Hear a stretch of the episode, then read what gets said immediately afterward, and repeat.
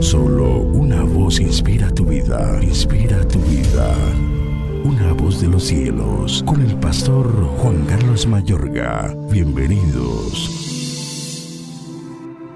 Y vi salir de la boca del dragón y de la boca de la bestia y de la boca del falso profeta tres espíritus inmundos a manera de ranas, pues son espíritus de demonios que hacen señales y van a los reyes de la tierra en todo el mundo para reunirlos a la batalla de aquel gran día del Dios Todopoderoso.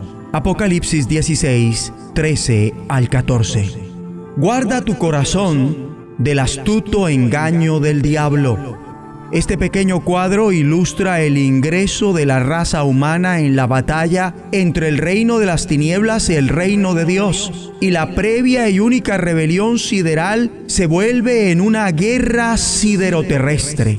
La narración sin precedentes descriptiva figura en Génesis 3, versículo 1 al capítulo 24, versículo 17 y la historia de la caída es ratificada por porciones de la Biblia. Escrito está en la segunda carta a los Corintios capítulo 11 versículo 3 pero temo que como la serpiente con astucia engañó a Eva, vuestros sentidos sean de alguna manera extraviados de la sincera fidelidad a Cristo. Y en Apocalipsis 12, versículo 7 en adelante dice, Después hubo una gran batalla en el cielo. Miguel y sus ángeles luchaban contra el dragón y luchaban el dragón y sus ángeles, pero no prevalecieron ni se halló ya lugar para ellos en el cielo y fue lanzado fuera el gran dragón, la serpiente antigua que se llama Diablo y Satanás, el cual engaña al mundo entero. Fue arrojado a la tierra y sus ángeles fueron arrojados con él.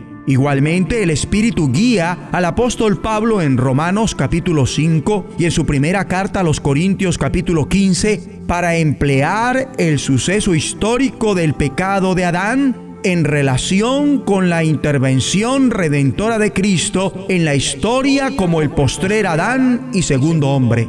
Génesis 3 es la porción crucial sobre el conflicto espiritual de todo el Antiguo Testamento. De allí podemos aprender que la raza humana fue llevada a la subversión contra el gobierno de Dios por un ente perverso y sobrenatural que ya se encontraba ese ente se manifiesta como una serpiente, un animal, parte de la buena creación divina. Lo de menos es si el animal físico que conocemos hoy como serpiente es la criatura que se aparece en esa porción. Lo verdaderamente importante es que la raza humana fue embaucada, engañada e incitada a rebelarse contra Dios por un sabio pero astuto y perverso ente ya existente.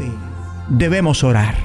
Di conmigo, Padre nuestro que estás en los cielos, ayúdanos a reconocer que ahora mismo en esta tierra libramos una batalla contra los ángeles del cielo que un día se rebelaron contra ti. Sigue liberando a la humanidad del engaño de la serpiente. Y ayúdame a nunca más ser engañado e incitado a rebelarme contra ti, mi Dios, por el sabio, astuto y malvado Satanás.